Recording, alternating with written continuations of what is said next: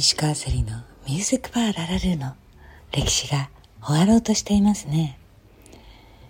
先週サラサとアンナから発表があったように、この番組は今日が最終回なんです。2014年の4月にスタートしまして、丸7年。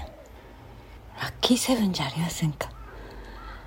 今夜370回目の放送で一旦閉店となります。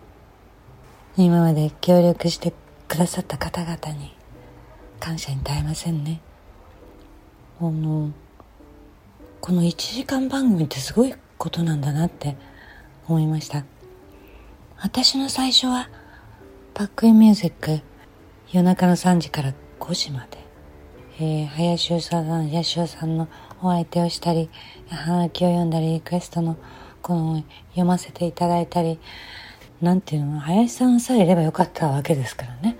この、楽しくなんか、ふふなんて、わーいなんてやってられましたけど、この自分が1時間番組やるなんて考えてもいなかったので、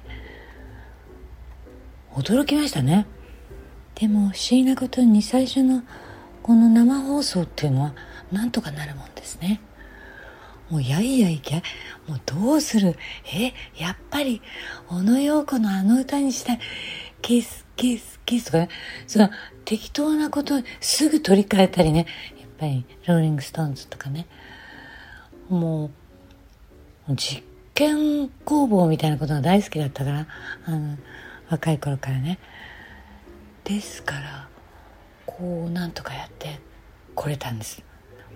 7年前って言ったら私何歳なのかしらね。まあ若かったってことかしらね。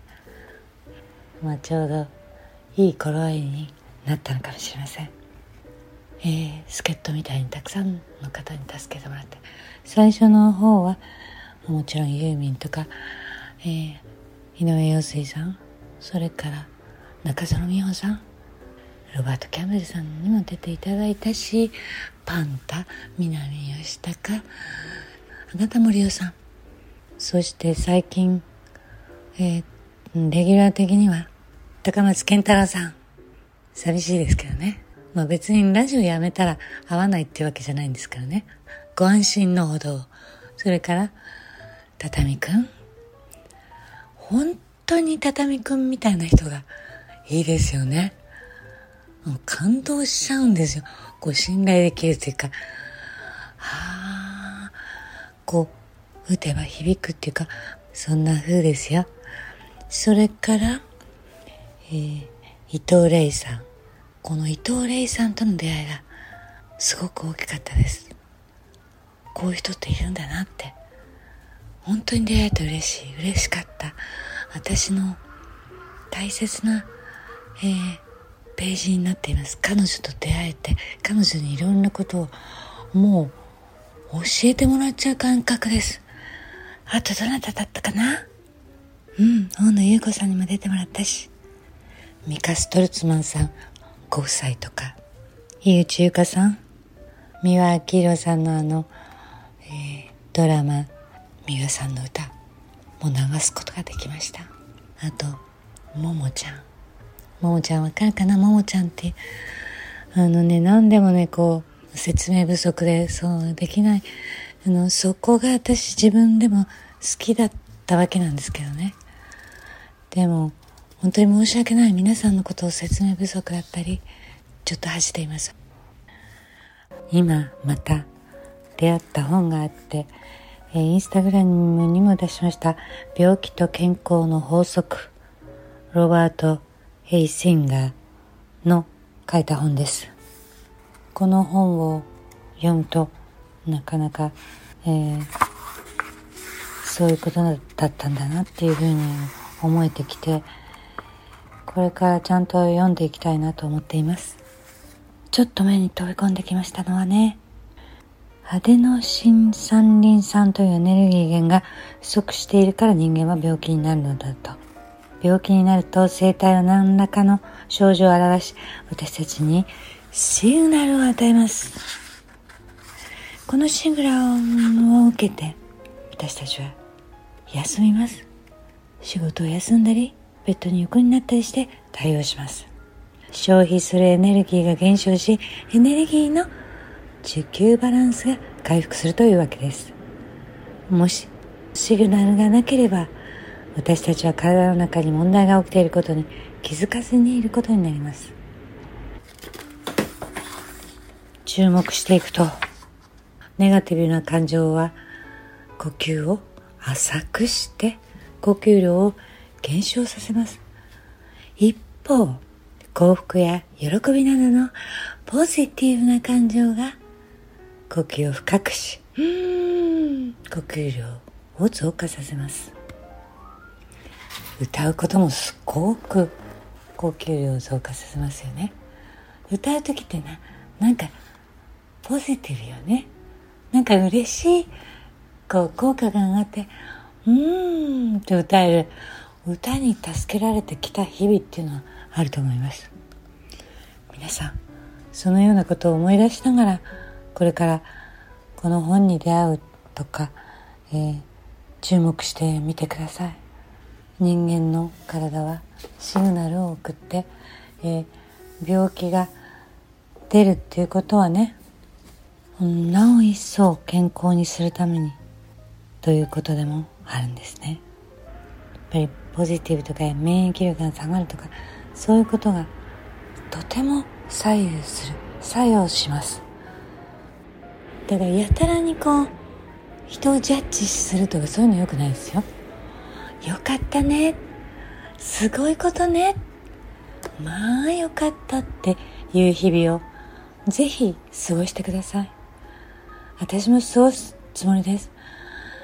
でね人っていうのは長所や短所それひっくり返ることもあるんですよ。でああの人はこれができてこれこれは苦手なんかもしれないねっていうそういうものを尺度を持ってくれるととてもいいと思います。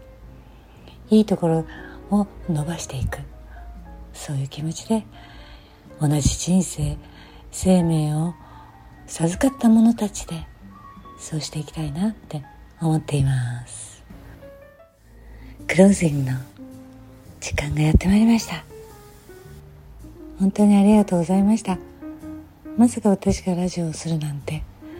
最初の頃はもうねお友達東京のお友達などいろいろなみんなが心配してセリ一人でやっていけるわけみたいなね、うん、そんなこともありました。そうなんですよ。やってこれたってことが奇跡でもあります。なかなかでしたね。いろんなことがあってね。えー、はい。何を言っていいかもうわからない状態ですよ。寂しいこともあるけどこういろいろなお話ができたような気もしますし世の中ねただただありがたいありがとう本当に本当にってあの感謝するしかないと思うんですよね。助け合って生きていきたいなって思っています。でこの前の救急車の人も来てね本当に助け合いだなと思って一言言っていいですかね？救急車の人にね電話かかってきた私も苦しいとしか言えなかったんで。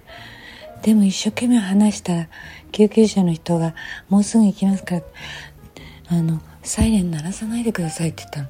そしたらサイレン鳴らさないと早く着きませんよって言うてあじゃあサイレン鳴らしてくださいっていうオチなんですけどね。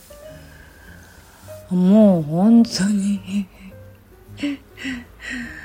今度じっくり話したいとは思いますよ。こういう話聞きたい人にはねしてあげてしてあげたいなと思ってます。でも皆さんもうみんな本当に助け合いなんですよ。救急車に乗って。私救急車に乗るのが3回目ぐらいなんですね。一番最初の急性大動脈は救急車に乗ってることも知らないくらいな状態になってたんです。注射を打ちながら行ったそうです病院に。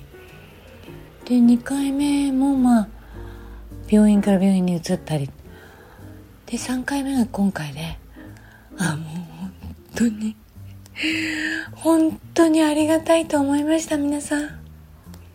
それではまた会う日までごきげんよう。皆さんも元気でね。ね。お願いしますよ。さあまた。ラジオで皆様とお会いできることを楽しみにしていますって書いてありますから。はい。石川せりでした。